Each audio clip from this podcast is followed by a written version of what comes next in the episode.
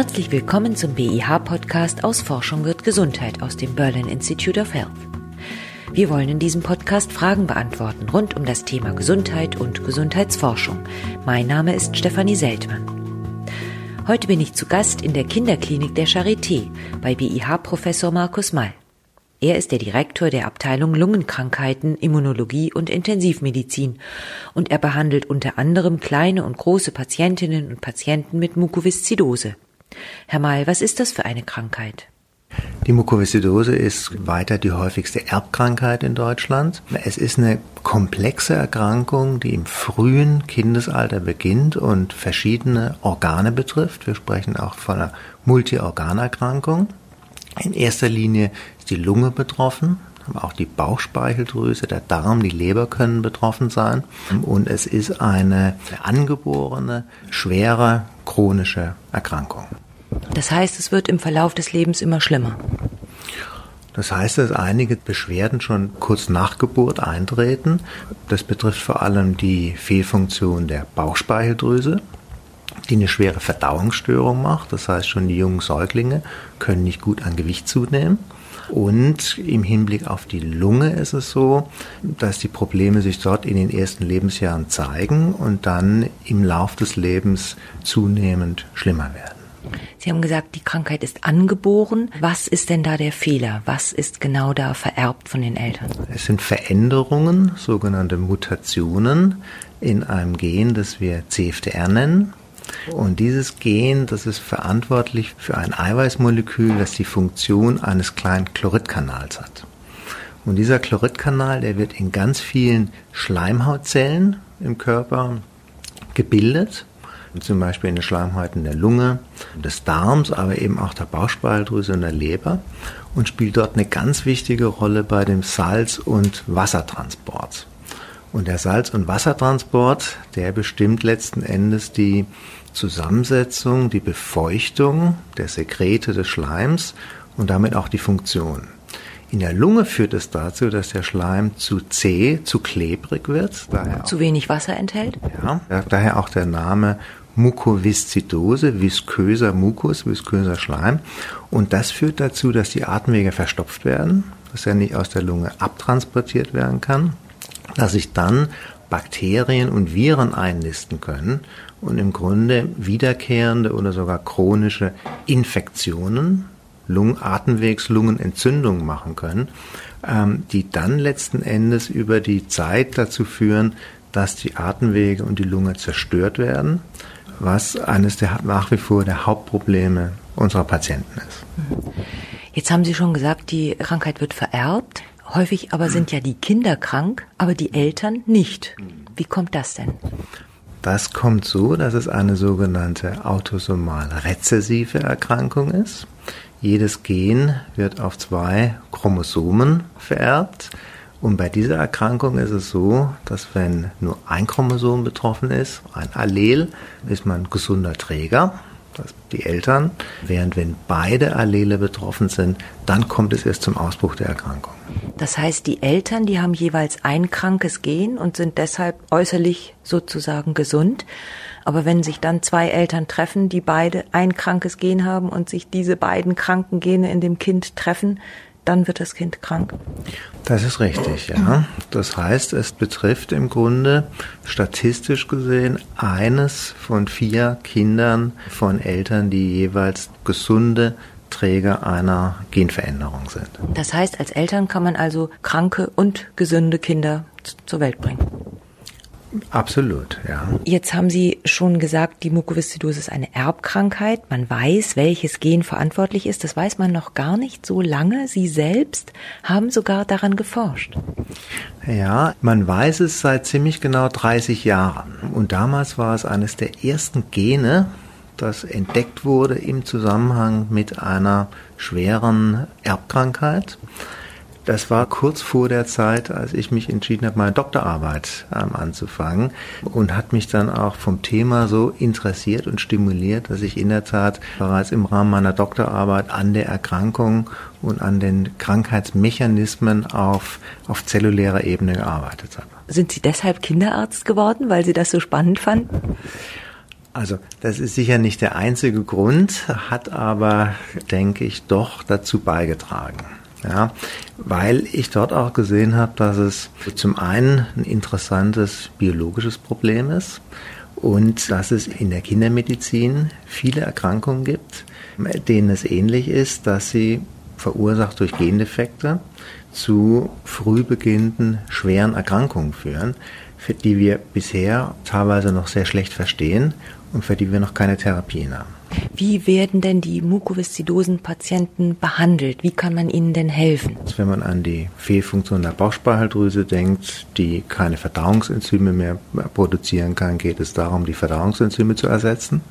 Wenn man an die Lunge denkt, geht es daran, zum Beispiel durch schleimlösende Inhalation den Abtransport des Schleims zu verbessern, durch Physiotherapie das zu erreichen, Infektionen mit Antibiotika zu behandeln. Also im Grunde zu versuchen, dort gegenzusteuern, wo die Probleme auftreten oder wenn die Probleme aufgetreten sind. Was wir bei der Erkrankung auch gelernt haben, ist, dass es wichtig ist, sich zu spezialisieren und die Patienten auch in einem interdisziplinären Team zu behandeln. Ja. Das heißt interdisziplinär verschiedene Ärzte. Nicht nur Ärzte, das ist ein ganz wichtiger Punkt, sondern eben auch die anderen Spezialisten. Eine professionelle, spezialisierte Ernährungsberatung für diese Erkrankung, Physiotherapie für diese Erkrankung, psychologische Unterstützung und auch Dinge wie, wenn es zu einem längeren Krankenhausaufenthalt kommt, schulische Betreuung.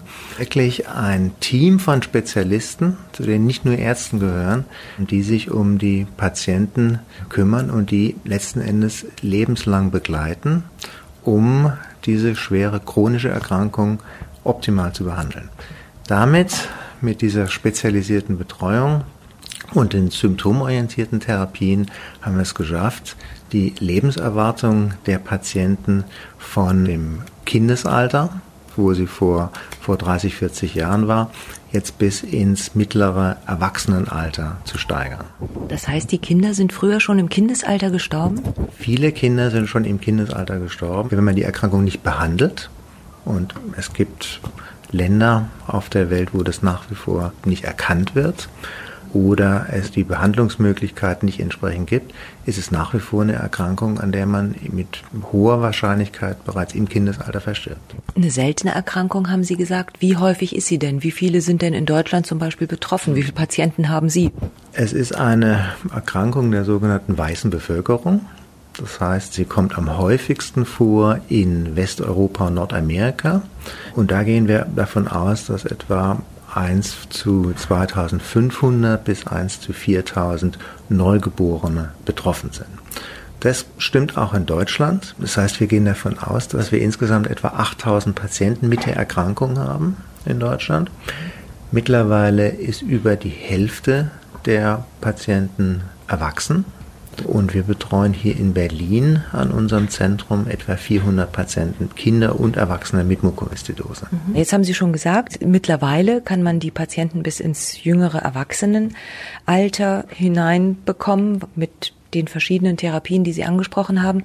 Jetzt aber hat man eine ursächliche Therapie entwickelt.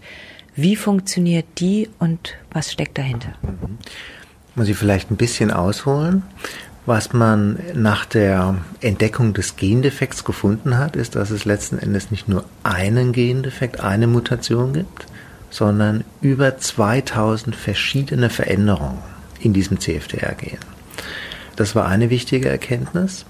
Diese über 2000 Veränderungen, die führen dazu, dass es ganz unterschiedliche Mechanismen gibt, wie es zu einer Fehlfunktion dieser Chloridkanäle kommen kann. Und eine andere wichtige Entdeckung war, dass es eine Hauptveränderung gibt, die sogenannte Delta F508 Mutation, die bei etwa 90 Prozent aller Patienten auf einem Allel zumindest vorkommt. Etwa die Hälfte aller Patienten ist homozygot, also hat diese Veränderung auf beiden Allelen. Und diese Hauptmutation, die führt zu einem Faltungsdefekt des Chloridkanals der so schwer ausgeprägt ist, schon in der Zelle, dass der Kanal in der Zelle komplett abgebaut wird, also als falsch erkannt wird und abgebaut wird und gar nicht an die Zellmembran kommt und damit überhaupt keine Funktion ausüben kann. Das heißt, so ein Kanal stellt man sich vor wie so einen kleinen Tunnel, wie so eine Art Röhre, die in der Zellwand steckt und durch die dann Chlorid und Wasser durchfließt. Und wenn das nicht aussieht wie eine kleine Röhre, dann sagt die Zelle, brauchen wir sowieso nicht. So in etwa kann man sich das vorstellen, ja. Und ähm, worum es jetzt eben ging bei der Entwicklung von Therapien, ist eine Möglichkeit zu finden, die Faltung so zu verbessern. Zum einen, dass der Kanal nicht mehr als falsch erkannt wird. Und zum anderen, dass er dann, wenn er in die Zelloberfläche eingebaut wird, auch wirklich funktioniert. Und das war deshalb so schwierig, weil es letzten Endes, und das ist oft so in der Biologie, weil es eben noch komplizierter ist, als man zunächst gedacht hat. Es ist nicht nur ein Faltungsdefekt, sondern es sind zwei Faltungsdefekte. Das heißt, die initialen Bemühungen, ein Wirkstoff, ein Medikament zu entwickeln, sogenanntes kleines Molekül, was an dieser veränderten Stelle andockt und die so repariert, wenn man so will, dass der Kanal wieder funktionieren kann, hat nicht ausgereicht, um die Funktion vollständig herzustellen. Das hat eine ganze Zeit gedauert, um das überhaupt rauszufinden, herauszufinden, dass es zwei Faltungsdefekte sind und dann letzten Endes zwei Medikamente zu finden, die an den unterschiedlichen Stellen angreifen, um den, die Faltung so zu verbessern, dass jetzt ein Chloridkanal hergestellt werden kann, der an die Zellmembran transportiert werden kann. Jetzt wird es noch komplizierter. Wenn dieser Kanal an der Membran ist, funktioniert er immer noch nicht ideal und braucht deshalb einen dritten Wirkstoff, ein drittes Molekül, das ihm praktisch hilft, die Kanalpore zu öffnen, um für Chlorid durchgängig zu werden ähm, so dass es im Grunde eine ganze Zeit gedauert hat, diese Mechanismen zu verstehen, diese drei Wirkstoffe zu identifizieren und so zu kombinieren, dass sie Patienten verabreicht werden können und dort eben den erwünschten Effekt haben, diese häufige Mutation so effektiv zu reparieren, dass man die Funktion zu einem Großteil wiederherstellen kann und damit auch deutliche therapeutische Erfolge, Wirkung erzielen kann.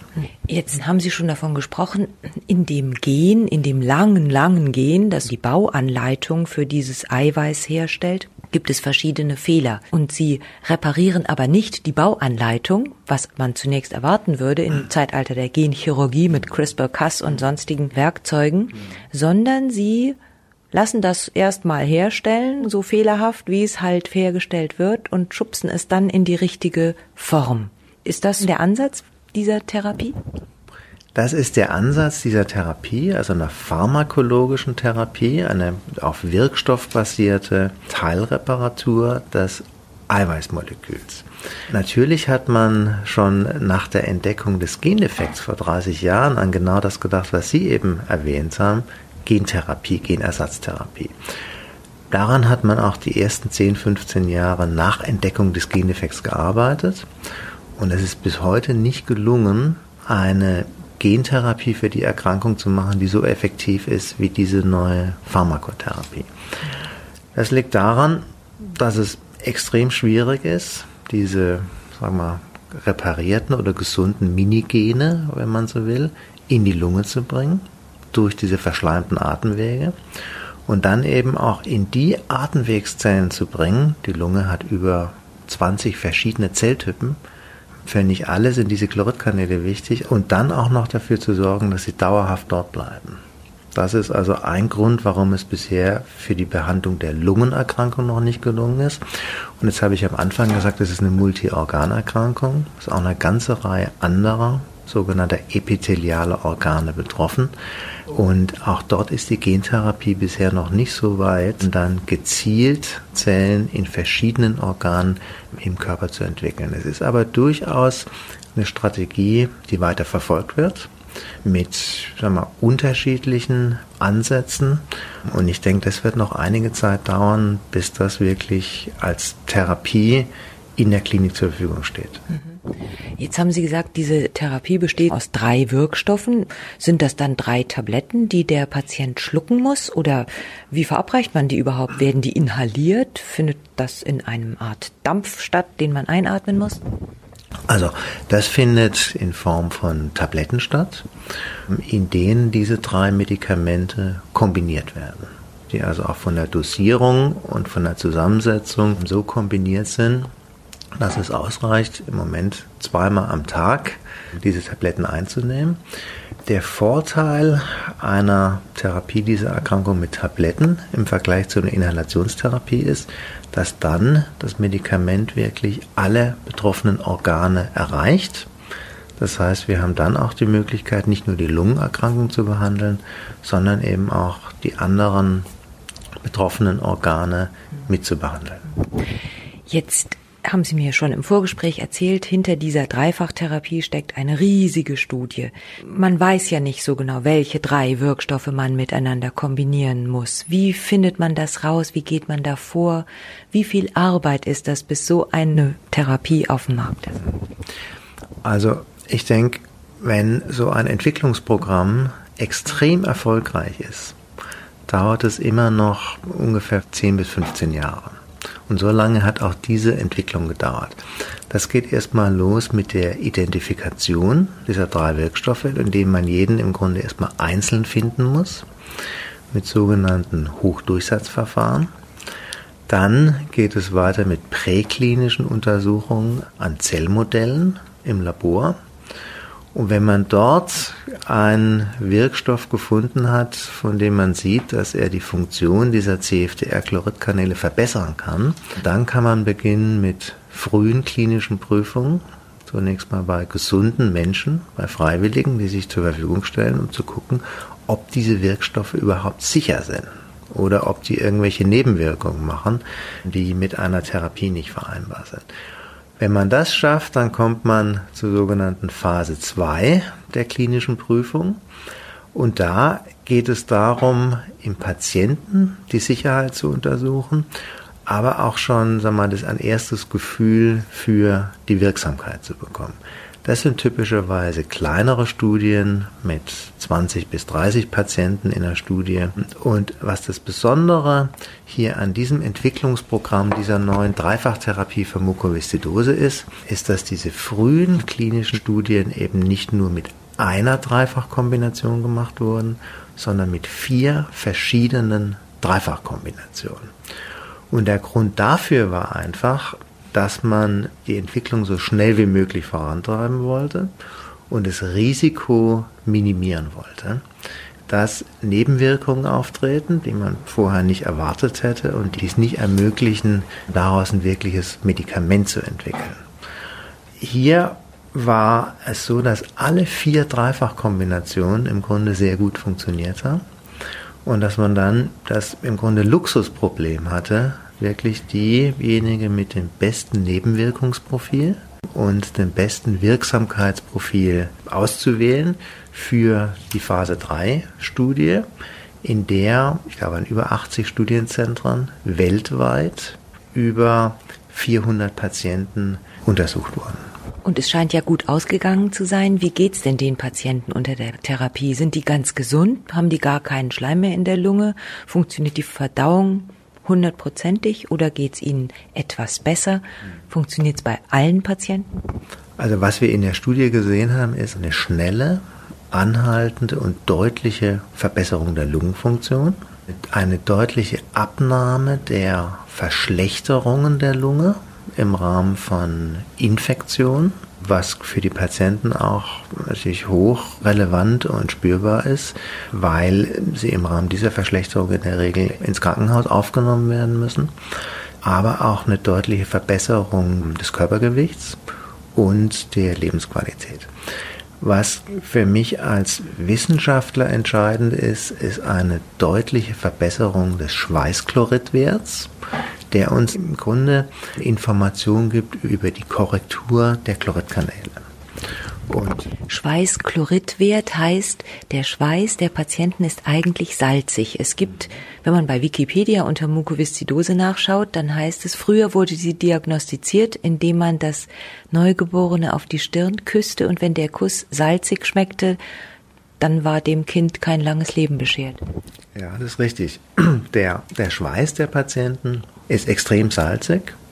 der hat fast so einen hohen Salzgehalt wie das Blut. Und das liegt daran, dass diese Chloridkanäle den Ausführungsgängen der Schweißdrüsen wichtig sind, um das Kochsalz aus dem Primärschweiß in den Körper zurückzuholen. Wenn das nicht funktioniert, wird das Kochsalz an die Körperoberfläche abgegeben, der Schweiß ist salzig.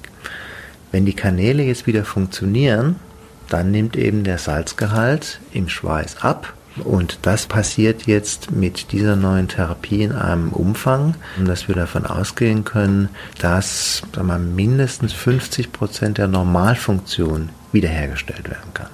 Das gibt Ihnen sozusagen einen messbaren Wert, wie es den Patienten geht. Aber wenn Sie jetzt, sagen wir mal, deutliche Verbesserung der Lebensqualität also man hm, liest und sieht äh, Menschen, die dreimal täglich unter schrecklichen Anstrengungen diesen Schleim abhusten müssen. Ähm, äh, verbessert sich auch das? Auch die Lebensqualität wurde in der Studie registriert und die Therapie hat zu einer Verbesserung der Lebensqualität geführt, wie wir sie bei Mukoviszidose oder auch anderen Lungenerkrankungen in dem Umfang bisher noch nicht gesehen haben. Das bedeutet, können Sie ein bisschen beschreiben, wie es den Patienten geht jetzt? Wie sie ihr tägliches Leben gestalten können? Also was ich schon gesagt habe, eine deutliche Abnahme der Infekte, eine deutliche Stabilisierung, aber auch eine deutliche Abnahme der Beschwerden, die durch die Lungenerkrankung ausgelöst werden. Auch insgesamt ist auch interessant ein deutlich höheres Aktivitätsniveau. Ja, also es wurde nach Müdigkeit, nach Fatigue gefragt. Ähm, und das war in der behandelten Gruppe signifikant vermindert im Vergleich zu der Gruppe, die in der kontrollierten Studie Placebo bekommen hat.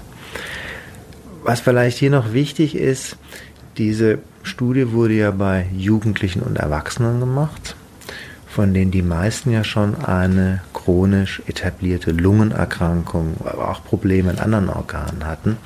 Ein Teil dieser Veränderungen sind irreversibel, ja, irreversible Umbauprozesse, Schädigung der Organe, von denen man nicht erwarten kann, dass sie durch diese Therapie reversibel sind. Man kann aber erwarten, dass es zu einer akuten Verbesserung kommt auf ein bestimmtes Niveau, die wir auch beobachtet haben, und dass dann die Verschlechterung in der Zukunft deutlich reduziert werden kann. Die Progression der Erkrankung verlangsamt werden kann. Und kann man sich auch vorstellen, dass man Kinder schon behandelt und dann die Krankheit gar nicht erst so schlimm wird? Richtig, das ist jetzt natürlich eine völlig neue Perspektive. Wir haben seit einigen Jahren in Deutschland das Neugeborenen-Screening für Mukoviszidose. Das heißt, wir können die allermeisten Kinder in den ersten Lebenswochen diagnostizieren, weil die Lunge im Prinzip noch gesund ist. Und wir haben jetzt die Möglichkeit, mit diesem neuen kausalen Therapieansatz, und ich gehe davon aus, dass die Korrektur so gut ist, dass wir echt eine Chance haben, durch eine Frühtherapie das Entstehen von chronischen möglicherweise irreversiblen Lungenschäden deutlich zu verzögern, möglicherweise sogar komplett zu verhindern, dahingehend, dass es wirklich eine behandelbare Erkrankung wird und die Lebenserwartung nicht mehr durch die Erkrankung selbst limitiert wird.